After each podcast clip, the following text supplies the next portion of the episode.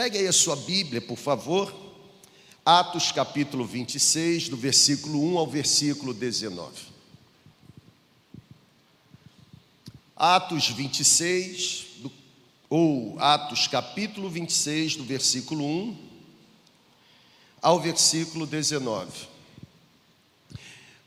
Eu iniciei duas semanas atrás uma caminhada falando sobre liderança nessa celebração ou nas celebrações da manhã, tentando pegar na sua mão e conduzir você para a nossa conferência anual de célula. Uma igreja em célula é uma igreja de líderes em potencial. Quando nós olhamos daqui de cima e vemos o auditório cheio, é óbvio, nós estamos olhando para você e enxergando em você um potencial que nem você sabe que tem e a nossa missão enquanto pastores aqui na segunda igreja é exatamente ser esse gatilho nas mãos de Deus para destravar o potencial que o Espírito Santo já colocou dentro de você. É por isso que nós olhamos para você e encorajamos você, saia desse comodismo. Eu sei que é muito legal, tem um frio na barriga assistir tudo isso na arquibancada, confortável na poltrona, mas nada se compara à experiência de pular esses bancos, descer no vestiário e colocar o uniforme que foi feito pelo nosso treinador sobre o nosso molde, tem o nosso tamanho, tem o nosso formato tem coisas no reino de Deus que só vão prosperar se forem realizadas pelas suas mãos. Tem gente que está esperando ser alcançado pelo poder da graça de Jesus ao ouvir uma mensagem de salvação no seu sofá. Tem gente que só dará ouvido se essa mensagem for transmitida por um canal chamado você mesmo. Você é o melhor método que Deus quer usar nesse tempo. É por isso que eu quero olhar para esse texto e, a partir da leitura, ah, tendo como experiência a vida do apóstolo Paulo, pensar com você sobre características de uma liderança completamente visionária. O texto diz assim. Ah, então Agripa disse a Paulo: Você tem permissão para falar em sua defesa. A seguir, Paulo fez sinal com a mão e começou então a falar a sua defesa. Paulo disse, versículo 2: Rei Agripa, considero-me feliz por poder estar hoje em tua presença para fazer a minha defesa contra todas as acusações dos judeus, especialmente porque Estais bem familiarizado com todos os costumes e controvérsias dos judeus. Portanto, rei Agripa, peço que me ouças pacientemente. Todos os judeus sabem como tenho vivido desde pequeno, tanto em minha terra natal como em Jerusalém. Eles me conhecem há muito tempo e podem testemunhar, se quiserem, que como fariseu eu vivi de acordo com a seita mais severa da nossa religião. Agora, agora eu estou sendo julgado por causa da minha esperança naquilo que Deus prometeu aos nossos antepassados. Esta é a promessa que as nossas doze tribos esperam que se cumpra, cultuando a Deus com fervor dia e noite. É por causa desta esperança, ó Rei, que eu estou sendo acusado pelos judeus. E aí Paulo pergunta: por que os senhores acham impossível que Deus ressuscite os mortos?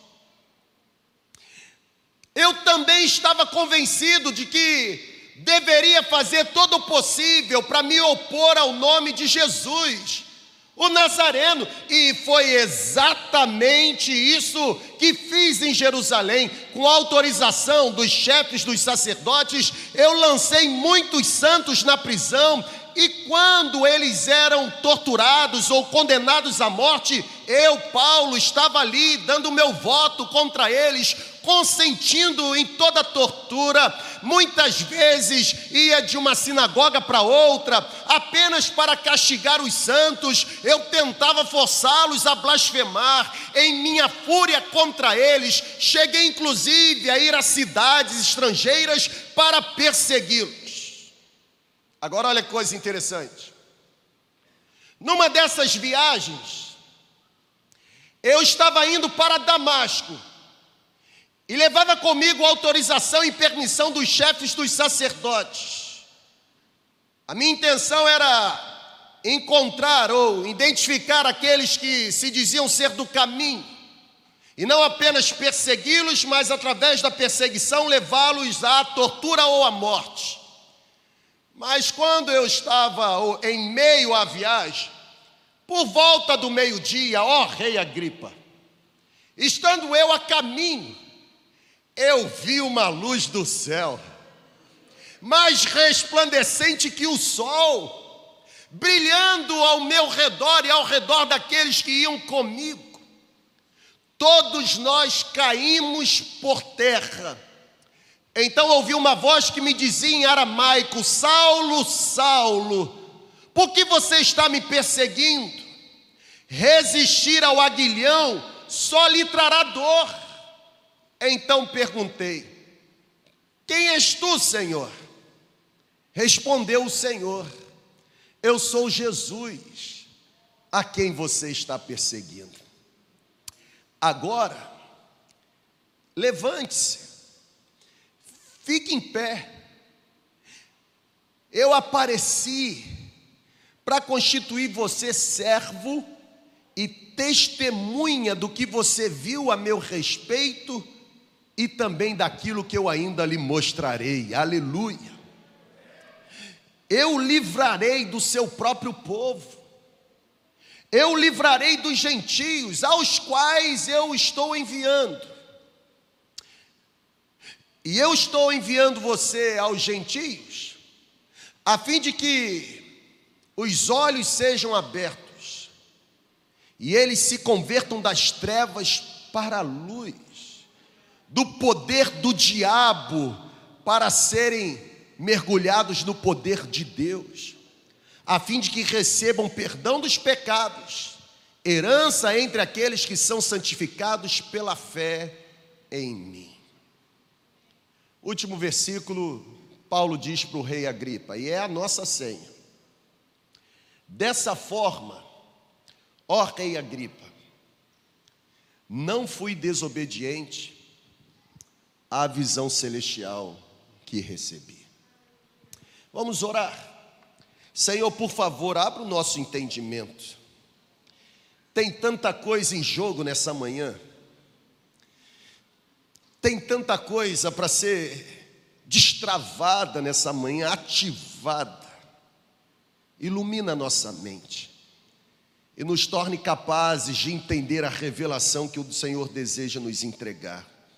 Guarda esse ambiente, guarda o ambiente virtual, que aqui nesse lugar, a exemplo do que aconteceu com Saulo, que pessoas caiam diante da tua presença mesmo, se rendendo, que pessoas sejam libertas, mas eu também peço que onde esta celebração estiver chegando por meio da conexão, que pessoas também diante do computador, celular, televisão, que eles também caiam com o rosto em terra, que endemoniados sejam libertos nessa manhã, que oprimidos encontrem a cura nessa manhã, e toda a estratégia do diabo seja frustrada para a glória do teu nome nós oramos em nome de Jesus, o nosso Senhor. Você pode aplaudir a presença dele entre nós?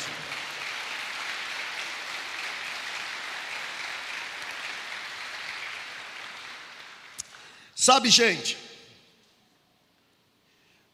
eu tenho percebido ao longo da minha caminhada que aqueles que mais influenciaram, e quando eu falo influenciaram, é óbvio aqueles que mais influenciaram de forma positiva a sua geração, foram exatamente aqueles que continuaram sendo homens ou mulheres que ah, mantiveram uma visão além do alcance. Gente que mais impactou a sua geração foi gente que enxergou mais, foi gente que teve uma visão a, a, além do horizonte. Eu tenho percebido que as pessoas que mais influenciaram de forma positiva em favor do reino de Deus foram pessoas que se moveram pela fé, foram pessoas que foram alimentadas pela fé, foram pessoas que receberam uma visão clara e, a exemplo do apóstolo Paulo, não foram desobedientes à visão que receberam.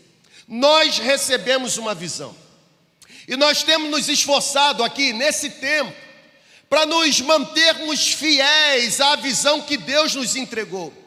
Eu, quando olho para a Bíblia, eu percebo com clareza a clareza que me mostra pessoas sendo obedientes à visão que receberam e por causa da obediência foram completamente bem-sucedidas naquilo que realizaram. Exemplo, a vida de Moisés.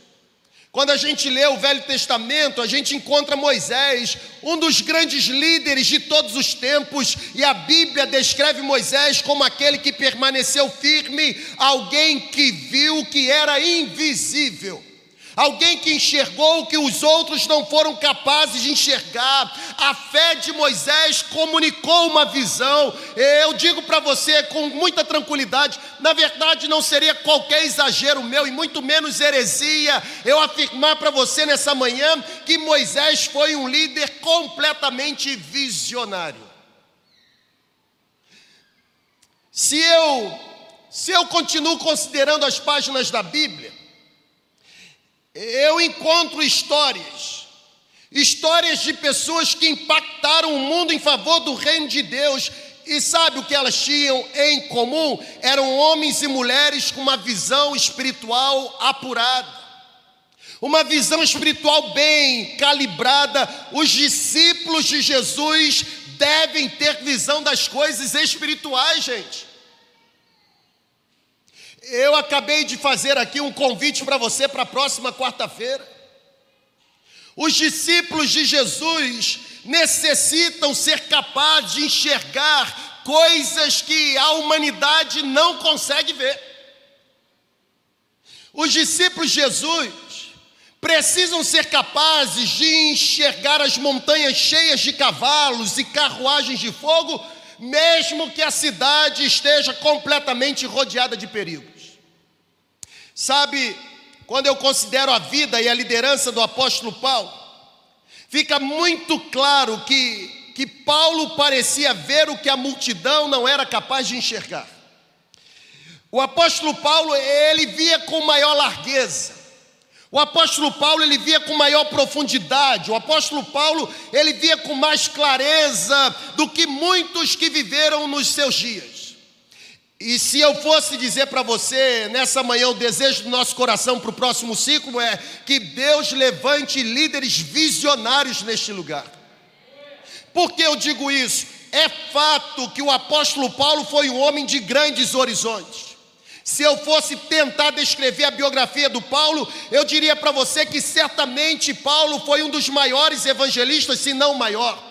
Foi o maior teólogo, Paulo foi o maior missionário, as cartas paulinas, elas provam que não houve qualquer plantador de igreja na história como Paulo. Paulo foi o maior plantador de igreja da história do cristianismo. As páginas da Bíblia provam que o apóstolo Paulo plantou igrejas na província da Galácia, da Macedônia, da Caia, na Ásia Menor, ou seja, nenhum homem exerceu com tanta influência o seu, a sua capacidade ou a capacidade dada por Deus, senão o apóstolo Paulo. Pensa num cara visionário um cara que conseguia enxergar alguns anos à frente daqueles que estavam vivendo no seu tempo. Preste muita atenção no que o Espírito está soprando sobre nós. Nenhum escritor foi tão conhecido, na verdade, nenhum escritor teve as suas obras tão divulgadas e comentadas como o apóstolo Paulo. Embora Paulo tenha sido ou tenha vivido debaixo de fortes pressões, e pressões internas e externas. A Bíblia diz que o apóstolo da graça jamais se permitiu ficar amargurado. Mesmo quando estava fazendo a sua defesa diante do rei Agripa, e isso muito depois de também ter passado por várias outras situações terríveis, dolorosas, Ainda assim, Paulo trazia a esperança do futuro. Por quê? Porque Paulo era um líder completamente visionário. Paulo conseguia enxergar à frente do seu tempo. Paulo foi o expoente mais ilustre do cristianismo. Foi de Paulo a voz mais eloquente pronunciada no início da história cristã. a Bíblia deixa claro que Paulo pregou com zelo, e Paulo pregou com zelo tanto aos gentios como também aos judeus. Paulo pregou com o mesmo entusiasmo nas escolas, nas cortes, nos palácios, nas sinagogas, nas praças e até mesmo na prisão. Quando preso, a Bíblia diz que depois de ser torturado na praça principal de Filipe, Paulo e Silas cantavam, oravam e a prisão se estremecia com o mover da presença de Deus. Que líder visionário. Nós precisamos de pessoas assim.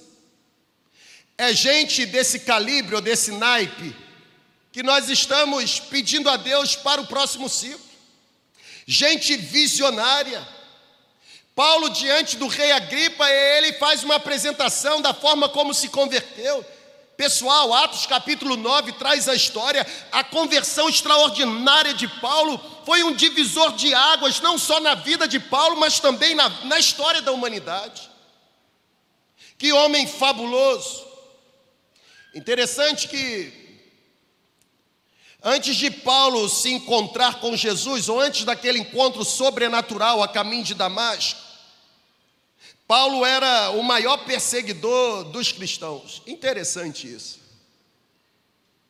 Na verdade, se vivêssemos naquela época e o nome de Paulo fosse falado para nós, as nossas pernas iriam tremer, porque ele parecia mais um terrorista do que um seguidor do cristianismo. Paulo era temido, mas a Bíblia diz que depois da experiência maravilhosa com Jesus ressurreto, o maior perseguidor se tornou perseguido. Aquele que tentava prender a graça foi alcançado pelo poder da graça. Aquele que tentava calar a voz da graça se tornou o maior propagador do evangelho da graça. Sabe, gente, os grandes pioneiros ou os grandes missionários sempre foram, sem qualquer exceção, sempre foram homens de grande visão. Quando eu olho para a história, e enquanto eu estava escrevendo, eu me lembrei de um homem chamado Carey. E a história diz que esse missionário, ele olhava o mundo todo. Na verdade, ele colocava um mapa no assoalho da sua sala e diariamente se curvava diante daquele mapa orando pelo mundo todo. Olha para cá, por favor. Enquanto ele orava pelo mundo todo, sabe o que os seus companheiros, também pregadores, faziam? Eles estavam preocupados apenas com as suas pequenas igrejas. Henry Martin, a história diz que ele viu a Índia, ele viu a Pérsia, ele viu a Arábia, ele teve uma visão do mundo muçulmano, enquanto a igreja da sua terra natal apenas se engalfinhava em discussões teológicas. Preste atenção nessa frase que vai aparecer para você, não se iluda.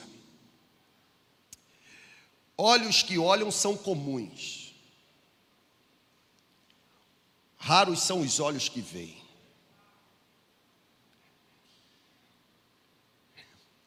Se eu fosse dizer para você o ponto em comum entre pastores líderes, lideranças que estão fazendo trabalho completamente irrelevante nesse tempo, eu diria: homens e mulheres com a visão alargada, amplificada, maximizada, visão além do horizonte, fora da fronteira, fora da caixa, gente visionária.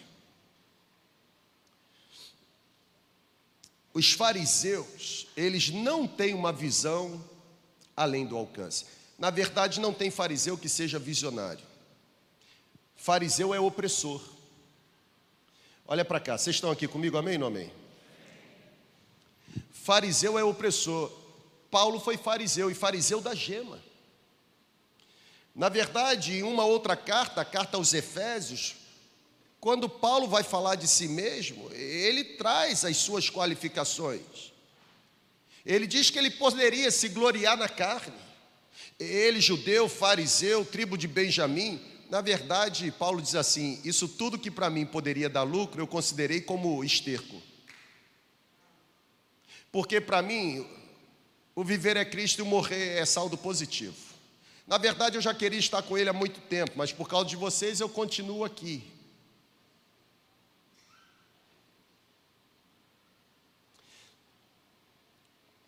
Nós precisamos de líderes que tenham visão além da fronteira. Gente visionária mesmo. Gente visionária não enxerga como as pessoas comuns enxergam.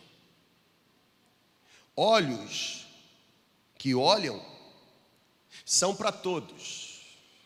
Olhos que veem são para alguns. Exemplo.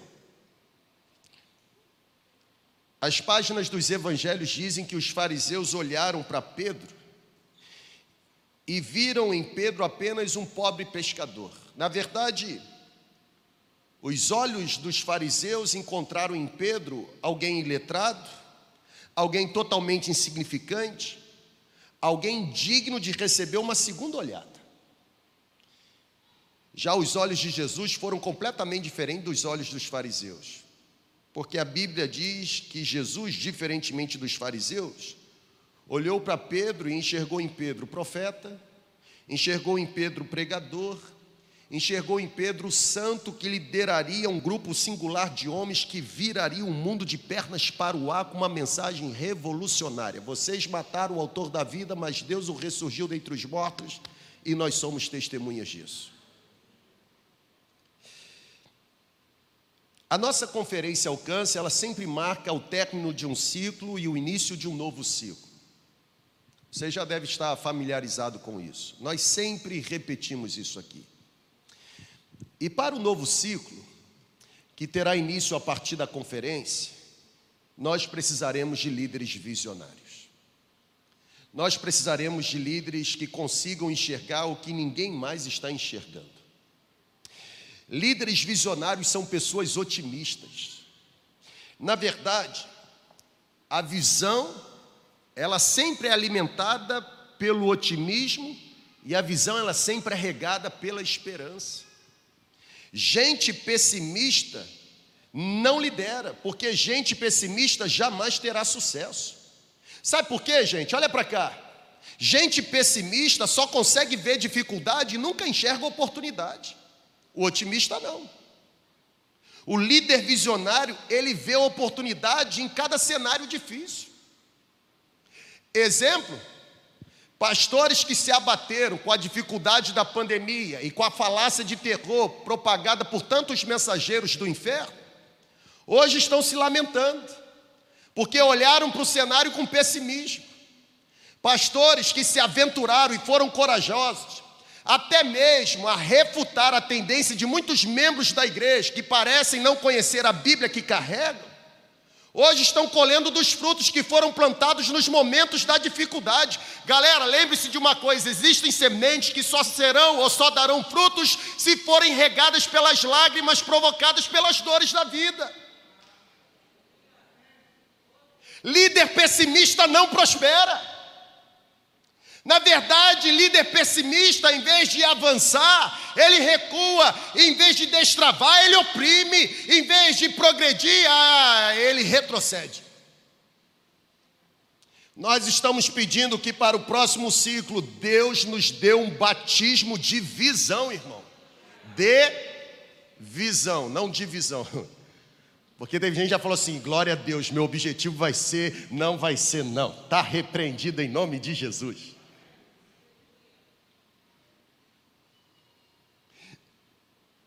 Líderes visionários jamais desistem.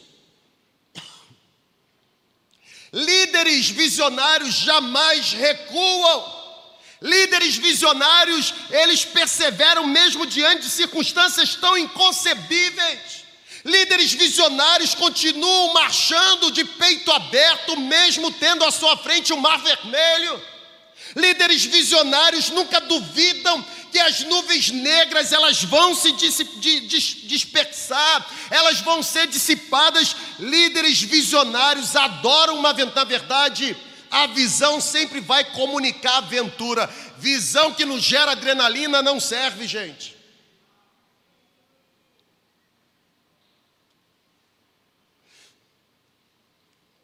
Líderes visionários estão dispostos a dar novos passos de fé. Líderes visionários estão dispostos a serem alimentados pela fé. Líderes visionários não agem apenas na segurança, líderes visionários estão dispostos a correr riscos.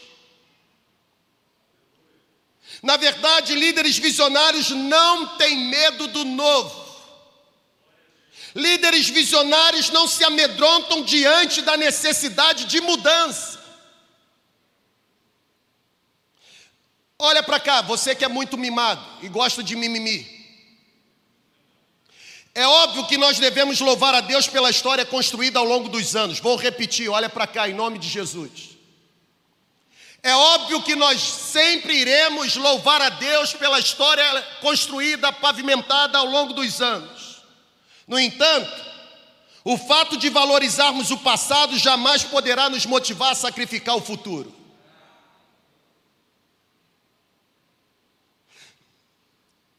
Eu tenho aprendido que quem não olha para frente não tem visão, e quem não tem visão não tem futuro, e quem não tem futuro volta constantemente ao passado. O que Deus fez lá atrás, glória a Deus, muito bom, glórias sejam dadas para Ele. Mas o que Ele fez lá, não vai se tornar opressor para sacrificar o que Ele deseja fazer à frente. Até porque olhar para trás é bom, porque a gente não repete os erros que foram cometidos lá atrás. Olhar para trás não apenas valoriza o que foi feito, Livra a gente de fazer as coisas erradas também que foram praticadas. O processo é completo, é holístico, é integral. Líderes visionários. Amém ou amém, irmãos? Amém. Sabe, considerar a vida e o ministério do apóstolo Paulo é considerar a vida de um cara visionário. Um grande missiólogo certa vez afirmou o seguinte: está aí para você: visão sem tarefa produz um sonhador. Tarefa sem visão é canseira, é enfado. Mas uma visão com tarefa produz um visionário. Aqui nós não apenas ficamos planejando, rascunhando, nós temos coragem de colocar o pé para o mar se abrir. Eu quero olhar para a vida do Paulo, ainda que no final de carreira, mas considerar principalmente esse encontro do Paulo com o rei Agripa. Eu quero mergulhar com você apenas nessa expressão do Paulo. Eu não fui desobediente à visão celestial que recebi. Para você sair daqui feliz e voltar para sua casa, eu quero destacar três características e olha para cá, características que deverão ser cultivadas no próximo ciclo, a fim de que possamos permanecer obedientes à visão que Deus nos entregou. Primeira característica: líderes visionários são líderes que desfrutam de sabedoria. Sabedoria é muito mais do que conhecimento. O senso comum classifica o conhecimento como um simples acúmulo de fatos e o simples acúmulo de fatos pode ser adquirido por leitura de bons livros. Gente esclarecida não necessariamente é gente sábia. Estão aqui comigo, amém ou amém? Aperta aí, irmão. É água com açúcar. É de boa. Estamos em paz. Há dois domingos atrás eu falei aqui sobre uma liderança natural e liderança espiritual. E eu usei o texto de Atos capítulo 6 para dizer para vocês que no próximo ciclo acabou aqui esse negócio de líderes naturais. Líderes que são levantados por conveniência pessoal, por afinidade, sem trazer consigo os pré-requisitos bíblicos. Cheio de sabedoria, cheio do Espírito Santo, integridade, santidade e tudo mais. Tem que ter bom testemunho de dentro, mas principalmente bom testemunho de fora. Gente que não consegue lá fora, com a boca fechada, provar que é discípulo de Jesus, não pode ter liberdade para falar alguma coisa aqui dentro. Tentar ensinar no ambiente de luz ou iluminado, qualquer um ensina. O nosso chamado não é para iluminar a igreja, nosso chamado é para ser luz do mundo. O mundo jaz nas trevas. Pode aplaudir mais forte, irmão. É?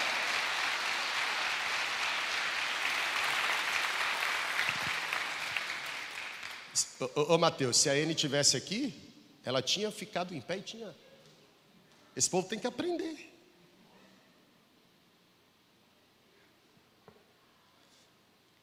Próximo ciclo, líderes, sabedoria. Você pode ter todas as estratégias da andragogia, se não for sábio, não vai servir.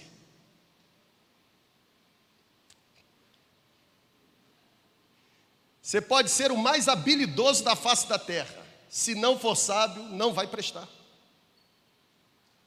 Porque no reino de Deus o padrão é diferente do reino humano. Lá fora a gente contrata por competência, aqui a gente recruta pelo caráter. Tem que ter sabedoria, cara.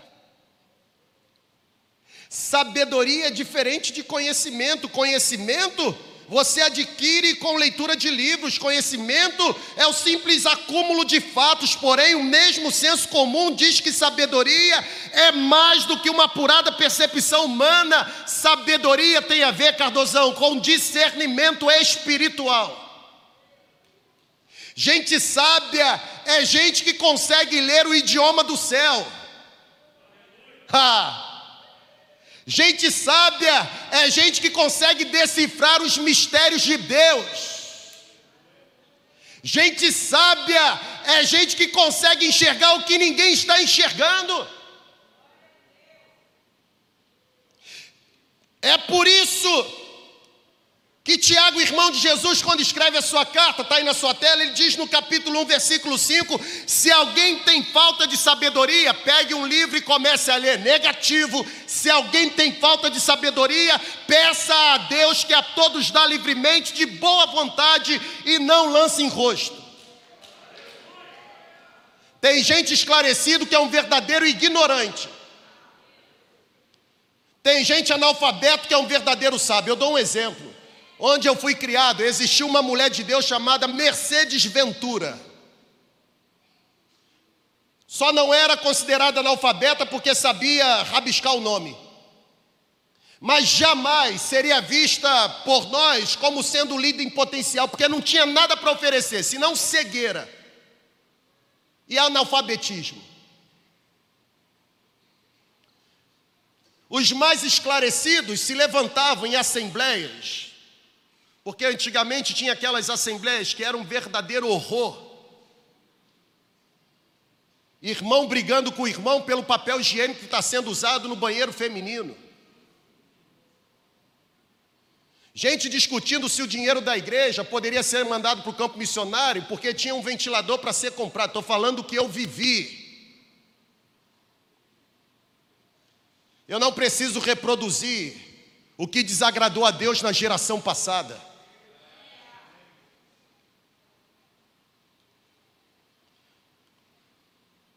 Isso é democracia, isso é ignorância, não é democracia.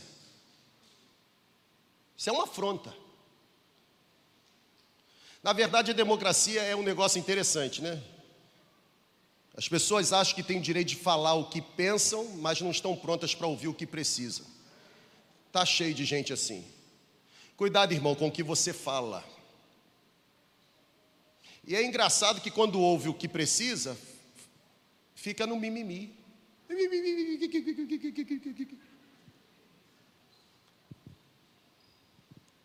Adultos infantilizados que não cresceram, não têm sabedoria. Sabedoria tem a ver com maturidade, irmão. tem jovem sábio, tem adulto infantil. Quando começavam as discussões, os esclarecidos levantavam, pela ordem, sabiam tudo de regra parlamentar, pela ordem, não sei o quê, evoca o artigo tal do estatuto da igreja, era um negócio interessante.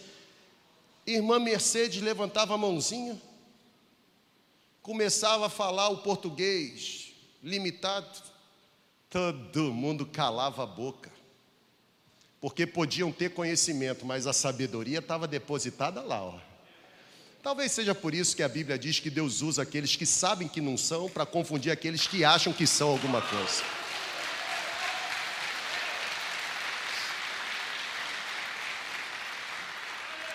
Fica tranquilo, é água com açúcar. Sabedoria, cara.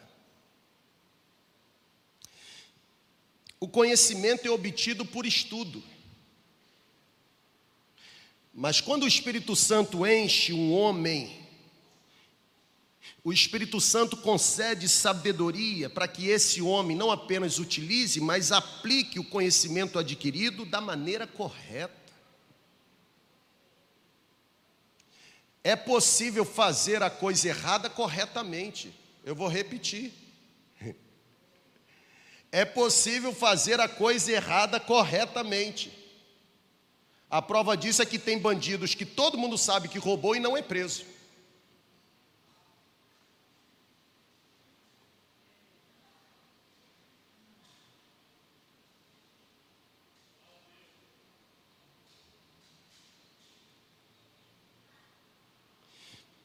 Nós precisamos de líderes visionários, irmãos, regados de sabedoria.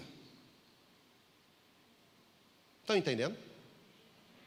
Que vocês estão quietos assim? Tá tudo bem? Tá ruim o sermão? Tá chato? Tá palha?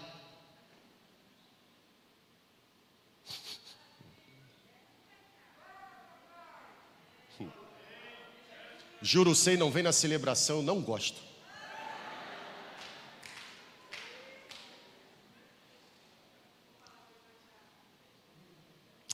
Sabe, gente, para esse tempo nós precisamos de sabedoria. Conhecimento sem sabedoria somente informa. Mas conhecimento regado de sabedoria transforma. Viver no tempo que nós estamos vivendo, sabedoria. Tem que ouvir a voz do céu.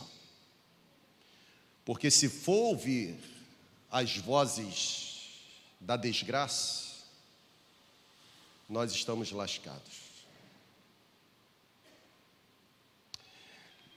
Quando nós lemos a Bíblia, fica evidente que cheios de sabedoria sempre foi um dos requisitos para que os líderes da igreja do primeiro século pudessem exercer a sua função. A Bíblia sempre dizia que sejam cheios de sabedoria e não apenas conhecimento. Se o conhecimento fosse a mesma coisa de sabedoria, Pedro jamais seria considerado um homem sábio, porque conhecimento é algo que ele não tinha, agramatóis, sem gramática. Estude muito, Lá em casa, recentemente a Mariana ela fez um macarrão top. Uma façanha. Fez um macarrão com um molho.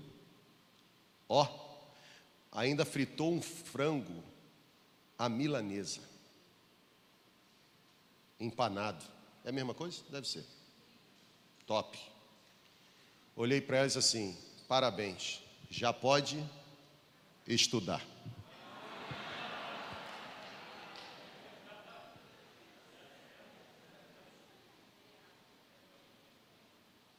Cadê Mariana?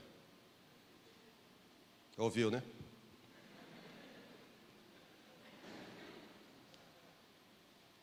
Estude. Estude, estude, mas seja regado de sabedoria. Porque se você só tiver conhecimento, pode ser que você se torne altivo, arrogante, prepotente, nojento, insuportável.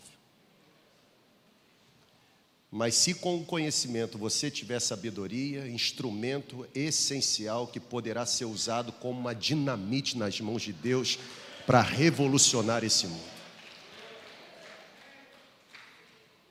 Segunda característica, Fred. Nós precisamos de líderes visionários que, além de sabedoria, sejam líderes corajosos. Paulo foi um cara de coragem. É necessário coragem, gente, para exercer uma liderança visionária. Coragem, dizem os especialistas, que é aquela qualidade que capacita os homens a enfrentarem perigos. Coragem é aquela qualidade que empodera homens a enfrentarem dificuldades e enfrentarem com firmeza, apesar do medo. Paulo foi corajoso tanto fisicamente como moralmente. A prova é a vida de Paulo. Mas, mas a coragem de Paulo ela não era caracterizada pela falta de temor. Por exemplo, o primeiro texto que eu apresento para você é a primeira carta de Paulo aos Coríntios, capítulo 2, versículo 3. Paulo diz assim: E foi em fraqueza temor e grande tremor que eu estive entre vocês. Na verdade, a segunda carta escrita por Paulo aos Coríntios, capítulo 7, versículo 5, Paulo diz: Porque quando chegamos à Macedônia, nenhum alívio tivemos, pelo contrário, em tudo fomos atribulados, lutas por fora, temores por dentro. Ainda assim, foi um cara extremamente corajoso. Se nós olharmos para a trajetória dos próprios discípulos de Jesus, nós encontraremos o contraste entre dois momentos. Primeiro momento que eu quero citar, João capítulo 20. Os discípulos de Jesus estão trancados, estão no ambiente com as portas trancadas. Por quê? Porque a Bíblia diz que eles estavam com medo dos judeus. O seu mestre havia sido crucificado e eles imaginavam que, por serem seguidores ou discípulos, seriam também torturados. Agora eles se escondem, eles se trancam, eles permanecem num ambiente com as portas trancadas. É por isso que a Bíblia diz que depois de ressurreto, Jesus entrou no ambiente, mesmo com a porta fechada, dizendo: Paz seja com vocês. Nada melhor ou nenhum presente é melhor para o medroso do que receber paz. Agora, olha que coisa interessante. Os discípulos em João 20 estão trancados, estão com as portas trancadas porque estão com medo dos judeus. No entanto, quando a gente vai mais à frente, capítulo 4 do livro de Atos dos Apóstolos, a gente encontra Pedro e João na liderança daquela primeira igreja, nutrido de intrepidez, ou nutridos de intrepidez, coragem, discutindo com as autoridades religiosas. Na verdade, Pedro e João chegam inclusive a dizer: ah, o que vocês acham que é melhor? Agradar vocês ou agradar a Deus? Vocês querem nos calar, mas nós não vamos deixar de falar do que temos visto e ouvido. Deixa eu fazer uma pergunta para vocês: não eram os mesmos discípulos, sim ou não? Eram os mesmos discípulos e estavam sendo confrontados pelos mesmos judeus. A diferença era o intervalo curto de tempo. A pergunta é: de onde veio tamanha mudança? Porque os mesmos discípulos antes eram covardes e agora se tornaram corajosos. De onde veio, veio tamanha coragem? Não existe outra resposta, não, gente. A resposta é o seguinte: todos eles ficaram cheios do Espírito Santo. Quando o Espírito Santo assume total controle, ele não concede um espírito de covardia, de medo. A Bíblia diz que ele nos empodera com espírito de poder, ousadia, temor, equilíbrio, moderação.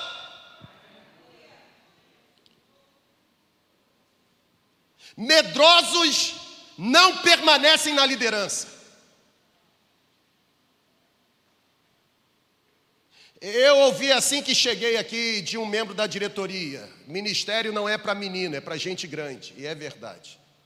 Desde que esse gente grande saiba que ele não é grande por ser grande, mas se tornou grande por causa do Deus grande que ele serve.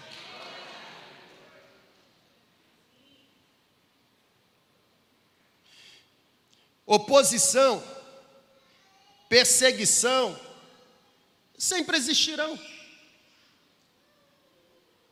Agora, oposição, perseguição não serão capazes de deter uma liderança visionária.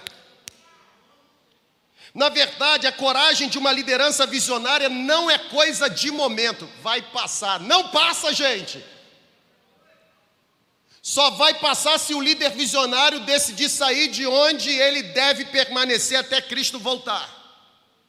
Enquanto você está aqui, irmão, debaixo da mão, ah, avança. Eu vou repetir. Enquanto você está debaixo da mão, avança.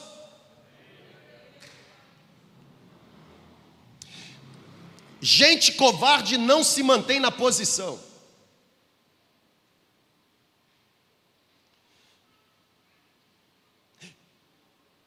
Eu termino aqui de pregar, aí a semana começa interessante. Os mais próximos amigos pastores mandam os, os, o zap zap, o WhatsApp dizendo assim: Rapaz, você está louco? Pregar um sermão daquele. São meus amigos. Que eu gostaria que rompessem. Mas sabe por que estão estagnados? Porque não são corajosos se permitiram ser amordaçados por liderança de igreja e liderança carnal natural. Não se apropriaram da autoridade profética que receberam, gente. Deus não dá pastor para ser pastoreado pela igreja, Deus dá pastor para pastorear a igreja. Deus não dá pastor para receber visão de liderança, Deus dá pastor para comunicar visão para a liderança. Ou vocês assumem a unção que está sobre vocês, ou então vocês vão perder o privilégio que Deus deu a vocês.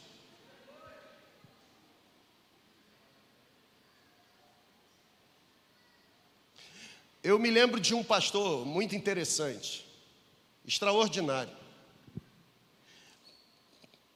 Pastorei aqui no Campo Fluminense. E esse pastor eles sempre tinham o costume de sinalizar para a igreja o que Deus estava dizendo. Certa vez alguém lhe, lhe procurou e disse assim: Por que você diz com tanta firmeza? E a resposta dele foi: Porque eu sei quem me chamou. E eu não posso desagradar a vontade daquele que governa a minha vida.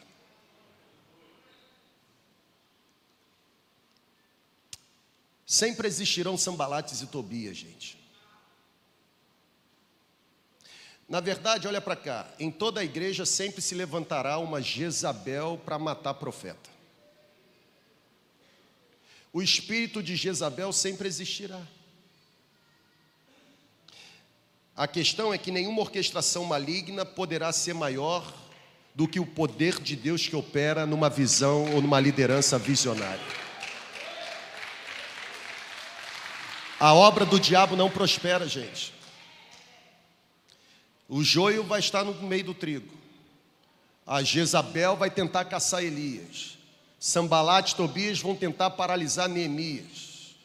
O Alexandre Latrueiro vai perturbar o Paulo. Mas nada poderá impedir o agir do poder de Deus sobre uma visão ou sobre uma liderança visionária. Vou terminar. Terceira característica. Paulo estava diante do rei Agripa, com sabedoria, com coragem. Mas uma terceira característica que nós necessitamos que Deus derrame sobre os líderes para o próximo ciclo é poder espiritual. Na nossa última reunião, terça-feira, reunião do nosso time pastoral, eu já sinalizei para eles o tema que Deus está soprando para o ano de 2022. Óbvio que eu não vou falar para você hoje. Mas se tem um combustível que precisa encher o nosso tanque é poder espiritual. Irmão, eu fico tão feliz quando eu volto aqui. Eu saio e vou em outros lugares, igrejas preciosas, igrejas que estão fazendo algo extraordinário. Mas tem um negócio especial aqui, irmão. E sabe, eu fico tão feliz de ver a forma tão espontânea como vocês expressam adoração. Eu fico mais feliz por esse auditório ser grande, porque se você se incomoda com o irmão que está do lado, tem outro espaço aqui para você se acomodar. A única coisa que você não pode é achar que o outro tem que ser como você. Imagine se todo mundo fosse como você. O mundo ia ser muito chato. Um insuportável. Imagina. 20 Adonias Júnior. Deus me livre. Já tem dois. Adonias Pai Júnior. Imagina o terceiro. Chama o Bope.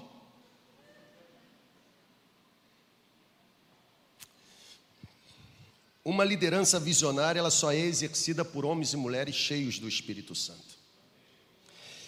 Aprenda que, ei, abra aí o seu entendimento. Aprenda que qualquer outra qualificação, qualquer outra competência na vida de um líder, ela pode ser até desejável. Vou repetir. Aprenda que qualquer outra qualificação, qualquer outra competência na vida de um líder, ela pode ser até mesmo desejável. Mas ser cheio do Espírito Santo, irmão, é indispensável. Não tem como liderar no reino de Deus sem a explosão do Espírito Santo. Perceba que a principal qualificação, até mesmo daqueles que deveriam ocupar cargos de menor importância na igreja de Jerusalém, até mesmo aqueles que exerceriam responsabilidades de menor importância na igreja primitiva, percebam que a qualificação é que fossem cheios do Espírito Santo. Eles deveriam ser conhecidos pela sua integridade, sim, pela sua capacidade, sim, pela sua competência, sim, mas principalmente pela sua espiritualidade. Irmão, gente cheia do Espírito Santo não consegue falar mal dos outros. Líder cheio do Espírito Santo não consegue tentar denegrir a imagem do seu pastor. Eu fico às vezes imaginando gente que fala mal da comunidade evangélica ou comunidade de fé que decidiu congregar. Alguém pressionou você para congregar na segunda igreja?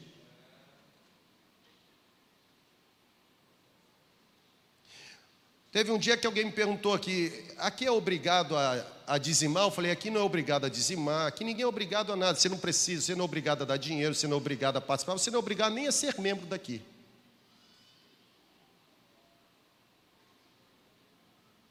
Será que você não entende que quando você fala mal da comunidade que você está conectado por livre e espontânea vontade, você está falando mal do seu caráter?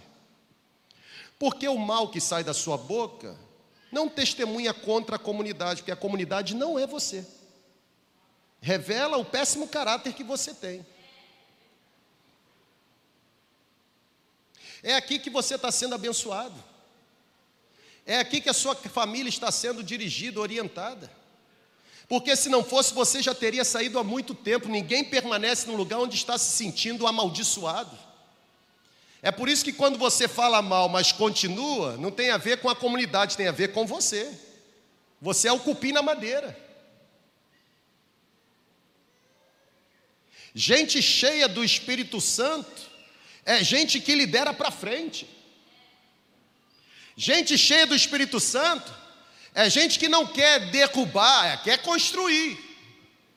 Gente cheia do Espírito Santo é gente que impulsiona pessoas ao encontro de Jesus e não traz pessoas para serem aprisionadas por Satanás. Nós precisamos de líderes visionários, líderes cheios do poder do Espírito Santo, irmão. Foi bem claro, e isso fica claro no livro de Atos dos Apóstolos, que os líderes que influenciaram mais significativamente no reino de Deus foram líderes cheios do Espírito Santo. Irmãos, eu vou terminar, pode vir, Bianca, senão eu não paro de falar. Aqui, olha para cá. Não se pode demitir o Espírito Santo da sua função, irmão. Ei, ei, não se deve demitir o Espírito Santo da função que ele tem de nos conduzir. Demitir o Espírito Santo ou se atrever a desenvolver liderança fora da condução do Espírito Santo é subnutrição, é morte espiritual.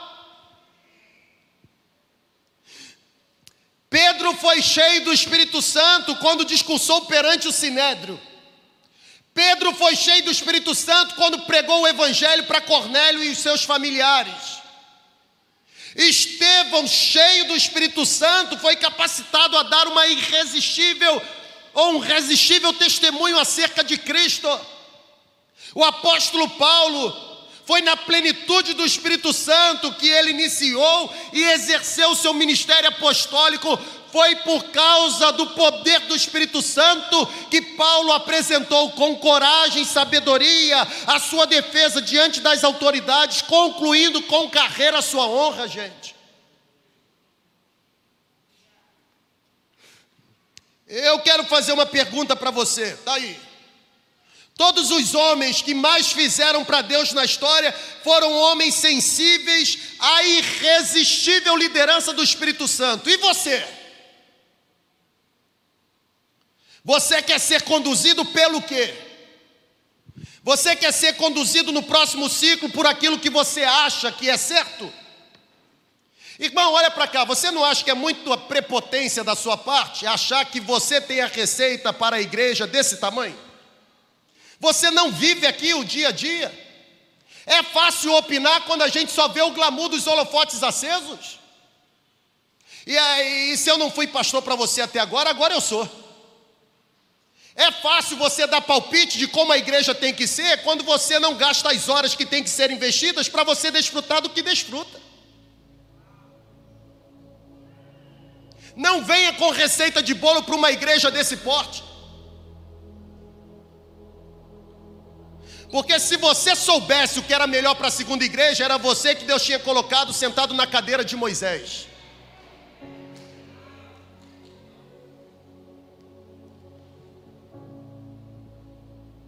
Você pode ser esclarecido e entendido em todo o universo eclesiástico e eclesiológico. O que talvez esteja faltando para você é sabedoria. Igreja não é conduzida com técnica, igreja é conduzida pela unção do Espírito Santo.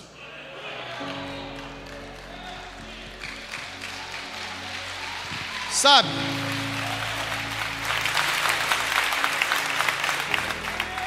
Essa visão celular essa visão celular não dá certo não. Não dá para você, irmão. E para você não dá mesmo não. Mas para milhares de pessoas que estão sendo resgatadas por Jesus, deu muito certo. Eu não gosto da visão celular. Tem um monte de gente também que não gosta de você. Ou você acha que todo mundo gosta de você? A gente não tem tudo na vida que a gente gosta, não, irmão. E graças a Deus que não, Deus não nos dá aquilo que nós gostamos, Deus nos dá aquilo que precisamos.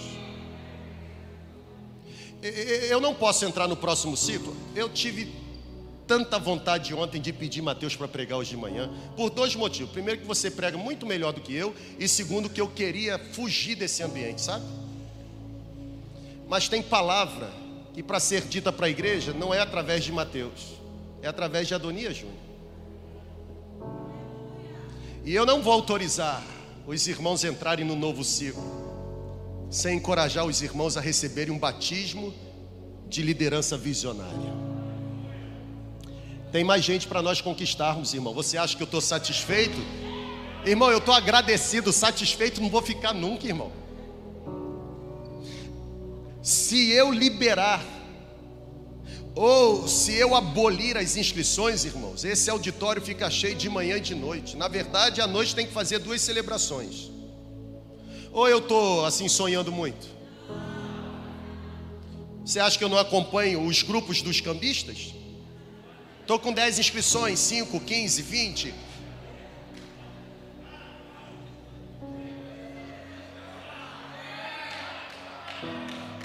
Mas olha aqui. Não é mais fácil você admitir, se render e participar, do que tentar denegrir ou ofuscar algo que você não é capaz de paralisar? Eu vou repetir, irmão.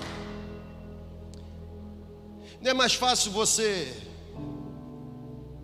descer um pouquinho da sua prepotência? Na história surgirão pessoas que farão mais do que eu fiz, irmão. Na história surgirão pessoas que mobilizarão uma juventude maior do que você foi capaz de mobilizar. E quando isso acontecer, campeão, não tente denegrir a imagem do pastor que fará mais do que você está fazendo. Isso é muito mais do que falta de humildade, isso é burrice. Porque o que fazemos no rei não tem a ver conosco, tem a ver com ele. Ele usa quem ele quiser. Se nós estivéssemos construindo o reino pessoal, aí nós tínhamos que denegrir mesmo, porque é assim que os políticos fazem lá fora. Para vencer campanha tem que mentir contra o oponente. Mas reino de Deus não é política. Reino de Deus é unção espiritual. Então é melhor a gente se render. Aí você fica aí resistindo à visão que está dando certo. Enquanto isso, seu filho continua na drogadição, seu casamento continua uma traça, e a culpa é da igreja, a culpa é sua, que em vez de pregar o evangelho, nos ambientes mais íntimos da sua família, você usa para falar mal de pastor, mal de liderança, mal da igreja. Vamos ter uma liderança visionária, irmão. Eu estou doutrinando os irmãos porque essa unção me foi dada. Liderança visionária, sabedoria, coragem, poder espiritual. Se isso acontecer, pode mandar o aviso. Boca de fumo vai falir. Prostíbulo na cidade vai, virar casa de oração. Entendeu? Vai.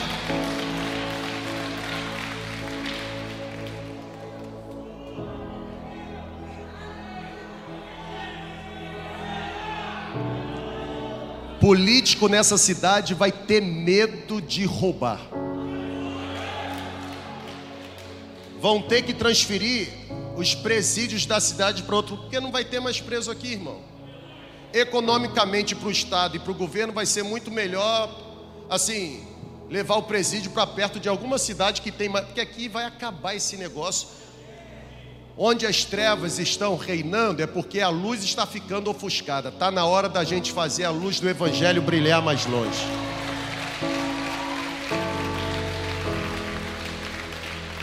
Que venha a conferência alcance, com sabedoria, com coragem, no poder do Espírito onde líderes espirituais estarão sendo levantados, não líderes naturais. Seremos mais de 200 células no alcance, mas que no final do outro ciclo sejamos infinitamente mais. Porque enquanto houver gente sendo desgraçada por Satanás, nós não vamos descansar da missão que recebemos de ser a voz da esperança, pavimentando o caminho para a transformação para as pessoas deste tempo. Vamos ficar em pé. Deus falou com você? Deus falou com você? Erga sua mão para o alto aí, peça a Ele agora, Senhor, me dê sabedoria. Derrame mesmo um batismo de sabedoria sobre mim. Fala para Ele, irmão. Fala para Ele. Me dê sabedoria. Purifica a minha mente, purifica o meu coração. Limpa mesmo o meu interior. Me dê sabedoria. Não quero ser guiado por aquilo que eu vejo. Eu quero discernir a voz do Senhor. Eu quero discernimento espiritual. Me dê sabedoria. Me dê coragem, Senhor. Eu estou com medo de avançar. Eu estou com medo de me lançar. Sabe, eu estou com medo de perder alguma coisa. Me dê coragem. Acima de tudo, me dê um batismo de poder espiritual. Que cada reunião da minha célula, endemoniado seja liberto. Que cada reunião da minha célula, o perdido seja encontrado. Que cada reunião da minha célula, o traficante se transforme em missionário. Que na reunião da minha célula, o meu bairro seja completamente abençoado. Senhor, que a luz que o Senhor fez brilhar em mim ganhe mais intensidade, comece a brilhar no lugar mais distante agora. Que o alcance seja alargado, que o alcance seja amplificado. Por favor, nos transforme, nos transforme numa comunidade de líderes visionários.